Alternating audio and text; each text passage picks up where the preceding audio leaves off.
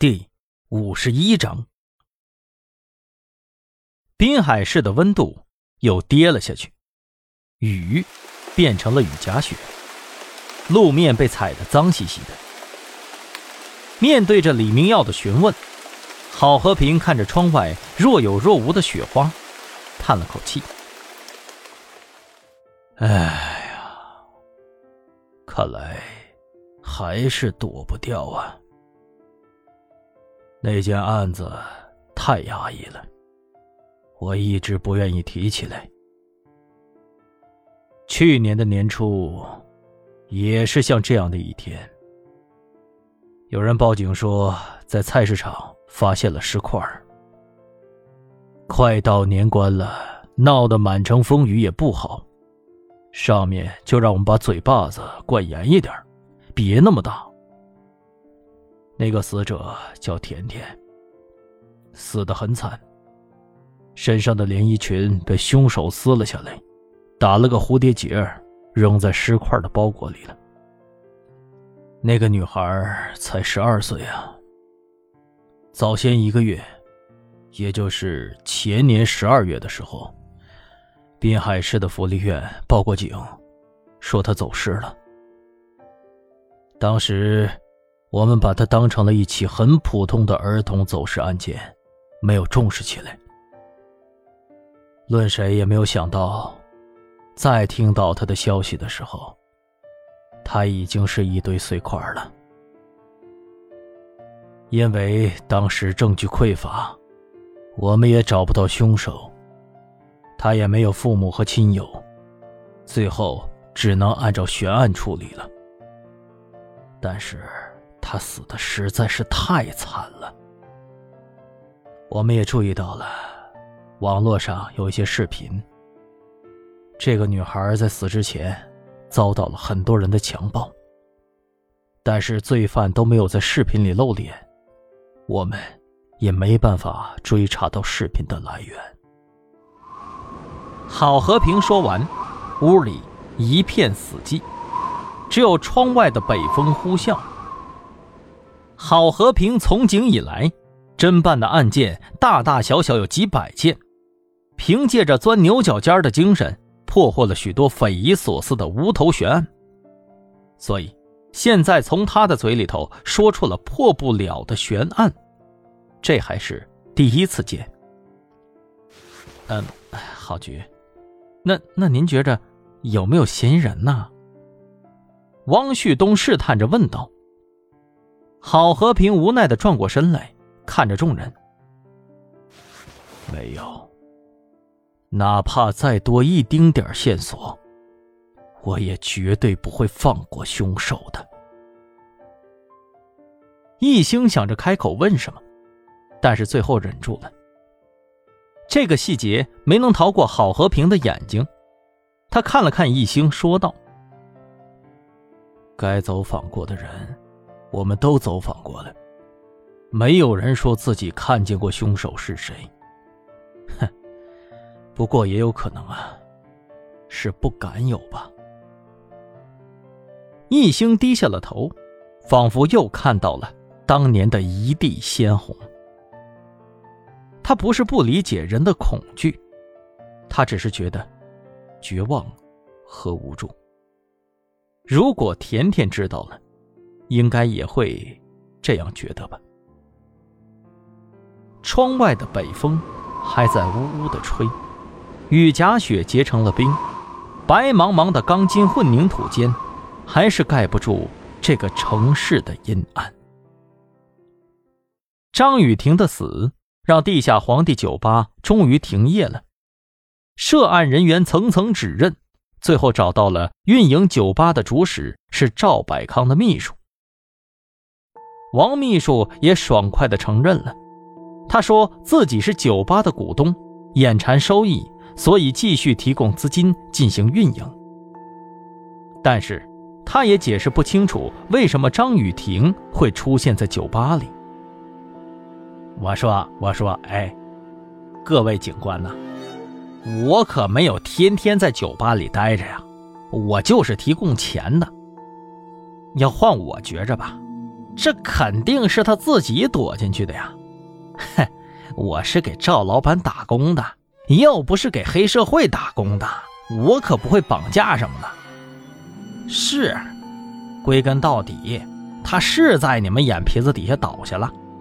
我们的管理上肯定是存在什么漏洞，我们这就回去整改。但是其他的事啊，我真的是不知道。你这是准备抗拒到底是吧？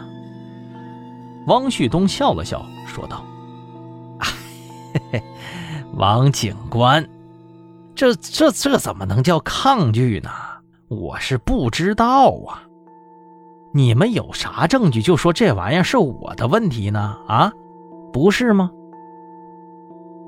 这个王秘书看来是深得赵百康的真传呢，把无赖发挥到了淋漓尽致。汪旭东刚想继续开口，但是张浩进来，趴在他耳边说了几句话就走了。汪旭东听完这些话，直起了身子，靠在了椅子上，有点不屑的看着王秘书，摊了摊手：“好吧，很遗憾啊，王先生，你不想说呢，我也不想给你机会了。从现在开始，我说你听着，我们曾经目击过一辆载着张雨婷的车子，你说巧不巧啊？现在。”就停在你家车库里呢，咋回事啊？哎哎，等一会儿，我说汪警官啊，这是因为……行了行了，停！汪旭东打断了他。干这么缺德的事儿，竟然还开着行车记录仪，你们是怕碰瓷儿吗？咋想的呀？哎，放心啊。录像证据我们都已经存证好了，就是这辆车辆开到了地下皇帝酒吧的后门，有人用刀子挟持张雨婷从车上下来进去呢。你还有什么要解释的吗？要不要问问我录像里边有没有您的尊容啊？要不然我念一下身份证号。王秘书被汪旭东怼得哑口无言。哼。看来你应该是没什么想说的了，王秘书啊，那我现在正式通知你一下啊，因为你涉嫌杀害张雨婷，走不了了。汪旭东挥了挥手，示意外面把他带出去。王秘书想不明白，为什么警察的动作这么快？他在来之前，线人告诉他的情报是，警方还在调查那些大挂车的去向呢。为什么仅仅过了五个小时，对方就迅速集齐了所有的有力证据呢？汪旭东哼着小曲儿走出了审讯室，看着王秘书的背影，跟易兴打了声招呼。实际上，不是警方神机妙算，而是易兴他们背地里动了手脚，来了一个以其人之道还治其人之身。在袁浩被救的当晚，在汪旭东和易兴的连环攻势之下，小郑坦白了：“易先生，汪警官，我说，我是受了赵百康的指使，留在袁浩身边的。这样我就能第一时间知道你们想了解什么，调查到哪一步了。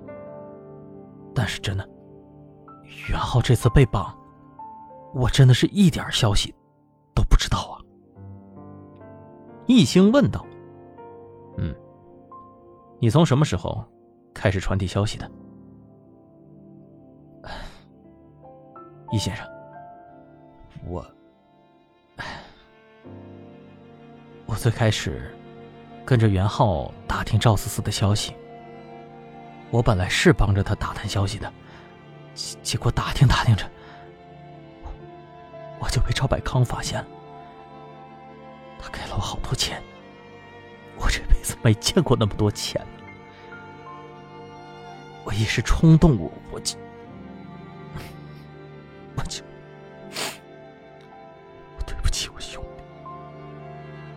对不起，我兄弟，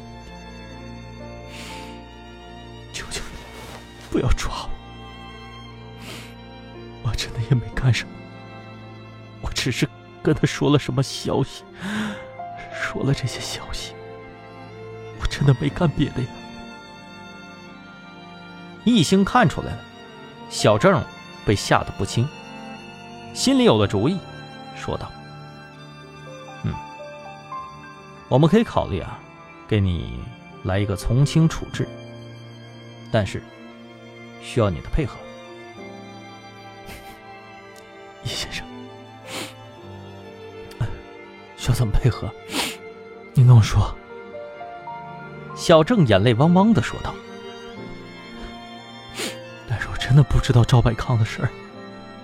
再说，像我这些辍了学的孩子，混混社会也得罪不起这样的大老板呢。我真的，我真没办法。”王旭东露出了一丝狡黠，拍了拍小郑的肩膀，探到了耳边说道。哎哪有那么严重啊？谁让你背叛他了？你的消息啊，照样传呢，不过可以加工加工啊。或者说呢，别光给他传呢，咱们也给我们传传嘛。小郑似懂非懂的点了点头。实际上，他也没有拒绝的本钱。易兴接着说道：“袁浩被我们救回来了。”王秘书肯定要推一个手下来顶罪了，那么他那里就会缺人，你就趁虚而入，跑去抱他的大腿吧。按照易兴和汪旭东的设计，小郑很快就获得了自由。但是无论是赵百康还是王秘书，都十分的谨慎。像小郑这样的陌生人，他们肯定不会立刻就信任的。所以，对于张雨婷的下落，小郑始终打探不到要点。直到那天，张雨婷在地铁口现身了，一兴心生一计，暗中让小郑赶紧去查车，这才揪住了王秘书的尾巴。王旭东得意洋洋地说道：“哼，易教授还真有你的啊！刚才我听师傅说，赵百康又来施压，让咱们放人了。”我估计啊，他这会儿应该已经懵逼了。嘿嘿，咱们去看看呢。